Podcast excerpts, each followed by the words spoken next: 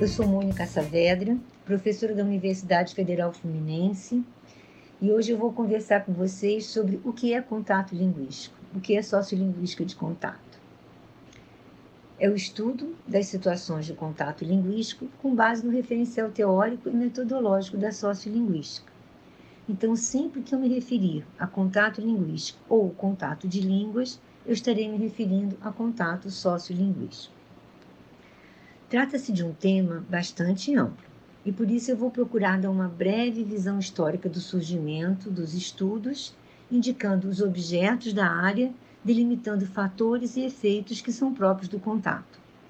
Nós podemos afirmar que os efeitos do contato vêm sendo objetos de pesquisa desde antes dos primeiros estudos científicos da linguística, como, por exemplo, no auge dos estudos em linguística histórica, ainda no século XIX o contato linguístico, era parte integral desse campo de pesquisa e teve um papel fundamental nos debates acerca da natureza da mudança linguística. Mas foi exatamente na segunda metade do século passado, do século XX, mais exatamente no ano de 1953, com a publicação do livro intitulado Languages in Contact, de Uriel Weinreich, que consideramos o marco dos estudos em contato. Nessa obra, Weinreich aborda tópicos que são discutidos até hoje e são apontados como objetos de estudo para a área, tanto na esfera individual como social, tais como duração e vitalidade do contato, o uso da língua por domínios, mudanças dos sistemas linguísticos envolvidos, línguas estandardizadas e cristalizadas, entre outros. Ainda nesta mesma década do século passado, um outro linguista, Einar Haugen, em 1959, também se torna um expoente para os estudos sobre contato linguístico, quando ele propõe que o tema pode ser analisado a partir de uma perspectiva ecológica. E aí ele apresenta o conceito de ecologia da língua, Ecology of Language. A ecologia da língua definida por ele como o estudo das interações entre qualquer língua e seu meio ambiente. E inaugura, assim, os estudos de ecolinguística, atualmente tão difundidos internacionalmente por Célico Comufene e em nível nacional por Ildonório do Couto, da UNB. Ainda ampliando por William Mackey, os estudos de ecolinguística na década de 70 são trabalhados na perspectiva de mudança geolinguística, o que hoje podemos abranger com os estudos de dialectologia na sociolinguística.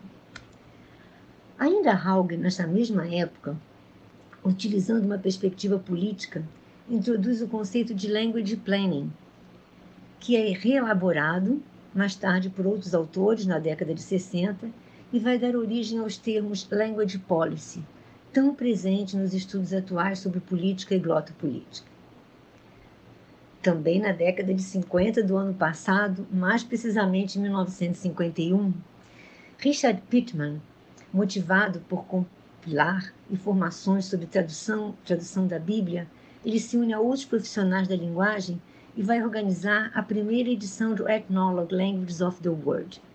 É uma edição de 10 páginas mimeografadas, que incluía informações sobre 46 línguas ou grupos de línguas. Esse trabalho atualmente é um trabalho de referência abrangente e é desenvolvido pelo CEO International, anteriormente conhecido como Summer Institute of Linguistics, Sociedade Internacional de Linguística. E ele está na sua 23ª edição sob a supervisão de três linguistas do CEL. Nessa edição, nos é disponibilizado um dado de que nós temos mais de 7 mil línguas vivas, precisamente 7.117 línguas em todo o mundo, utilizadas por uma população de 7 bilhões e mais de 500 mil falantes. Os autores identificam como sendo essas línguas vivas, dinâmicas, ou seja, que são moldadas por um mundo que se encontra em mudança, claro. Nessa perspectiva, eles ainda afirmam que 40% dessas línguas estão ameaçadas são aquelas identificadas geralmente com menos de mil falantes restantes, que é uma contagem que vai mudando também constantemente, assim como muda o número de línguas em cada edição nova do Ethnologue. Nessa nova edição, foram incluídos também dados muito interessantes para o estudo da nossa área, tais como mudanças linguísticas em andamento, ou seja, línguas em movimento, aquelas que ainda não estão estabilizadas e que estão sendo adquiridas pela próxima geração. Em casa, através da escolaridade obrigatória ou ainda no local de trabalho. Ou aquelas que ainda não se fixaram no país da migração, como atualmente a língua de refugiados imigrantes, imigrantes que são recém-chegados, trabalhadores temporários, trabalhadores estrangeiros ou imigrantes tão dispersos que não formaram comunidades significativas de fala no país que os recebe. No contexto dessas discussões em que eu estou apresentando, eu acho que dá para identificarmos que cada situação de contato ela é única, nunca absoluta. E ela é relativizada, não somente pelo contexto de aquisição das línguas, mas pelo movimento de seus usuários em vários momentos de sua vida e pelo uso das línguas nos diferentes domínios, no domínio familiar, no domínio social, educacional, profissional, administrativo, entre outros. Portanto, toda situação de contato vai promover mudanças linguísticas em andamento, que são sugeridas por deslocamentos funcionais detonados por ação de tempo e espaço. E aí, nos remetemos à importância em estudar o contato linguístico a partir de sua perspectiva histórica, geográfica, social, política e educacional. Isso posto, eu passo então a apresentar alguns fenômenos típicos do contato que eu proponho agrupar em quatro tópicos, ou quatro categorias, como preferirem. Na primeira, eu englobo os fenômenos que tratam da mudança induzida, mudanças induzidas pelo contato.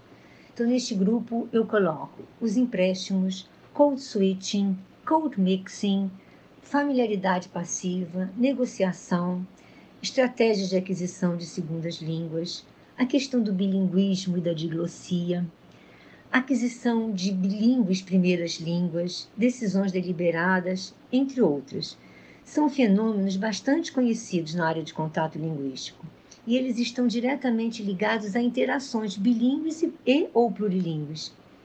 E a partir desses fenômenos, eles são estudados como uma condição natural ou uma estratégia de adaptação comunicativa, que estão sempre presentes nas situações de bilinguismo ou de plurilinguismo, nas dimensões de bilingualidade ou de plurilingualidade.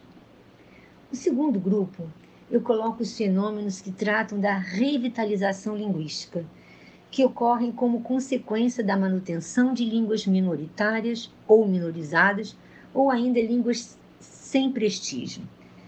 Esses fenômenos são geralmente detonados por ações políticas ou glotopolíticas que são mais abrangentes.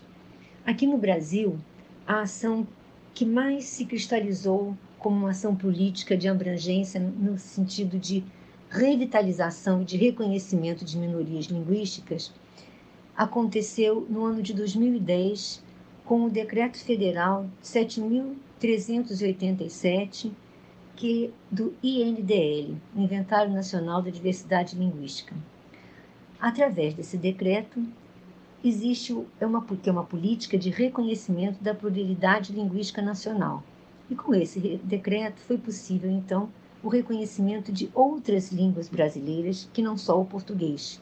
E atualmente nós temos 12 línguas que são cooficializadas no Brasil, em 26 municípios, dentre elas oito línguas indígenas e quatro línguas de migração, quatro línguas de imigrantes. Num terceiro grupo, eu englobo os fenômenos que tratam do apagamento, ou um fenômeno conhecido como language shifting esse é um fenômeno que pode levar à morte de línguas. Alguns autores gostam de chamar morte de língua. Embora hajam casos em que haja casos em que a tendência é mesmo que aconteça a morte, ou seja, que essa língua desapareça, ou por um é, curto ou longo prazo. Os usuários não deixam de falar as línguas de um momento para outro. Não existe uma interrupção, liga, desliga, mas acontece pressões sobre a comunidade né? Acontecem pressões de vários tipos, sociais, culturais, econômicas, e até mesmo militares que já ocorreram sobre uma comunidade. Então, o idioma fica ameaçado quando seus usuários começam a ensinar ou falar uma língua dominante para seus filhos. Em outras palavras, os membros da comunidade se sentem pressionados e vão pouco a pouco deixando de usar suas línguas em benefício da língua dominante. As línguas ameaçadas geralmente têm poucos falantes e, e pode obter falantes quando o último falante de uma determinada variedade linguística morrer sem registro público, a língua pode morrer junto com ele. No quarto grupo, eu aloquei os fenômenos que levam à criação de novas línguas a partir do contato. Fenômenos esses conhecidos como speedings e línguas crioulas, que são línguas criadas a partir de misturas de duas ou mais línguas, com substrato linguístico. Acredito que com esses quatro tópicos, onde eu tentei agrupar os estudos de contato, eu tenha conseguido comprovar a complexidade, a abrangência do tema. Aproveite esse momento histórico que nós estamos vivendo na Abralim ao vivo, onde estão acontecendo, ocorrendo desde maio, de maio a julho, bem dizer, de 2020, onde estão sendo proporcionadas conferências tão relevantes de especialistas da área de linguística, e convido a todos a assistirem essas intervenções que vão tratar de vários temas que eu aqui apresentei dentro dessas quatro categorias que eu delimitei como sendo efeitos e fenômenos do contato. Mas também convido a todos para uma reflexão no momento atual, ou seja, como será a partir de agora realizado o contato de línguas a partir da pandemia que estamos vivendo, desse isolamento social, como alguns estão chamando. Como será feito o contato de línguas a partir de agora? Então, discussões sobre esse tema são muito bem-vindas.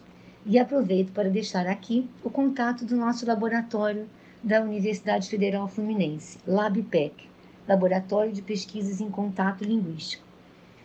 O nosso endereço é www.labpec-uf.com.br. No nosso laboratório, nós interagimos com vários grupos de pesquisa da área em nível nacional e em nível internacional, que não tenho aqui tempo de colocar todos os nomes. Mas lá no nosso site vocês vão encontrar essas denominações todas e vão encontrar também trabalhos de pesquisas que estão sendo divulgados dos programas de pós-graduação em linguagem que tratam do contato, tanto no Brasil como no exterior. Sejam todos bem-vindos e espero que nosso contato sirva para ampliar os estudos de contato linguístico. Muito obrigada.